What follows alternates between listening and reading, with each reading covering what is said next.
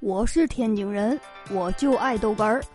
天津人讲笑话开始了。二哥也好喝酒，这每天一喝都倍儿晚。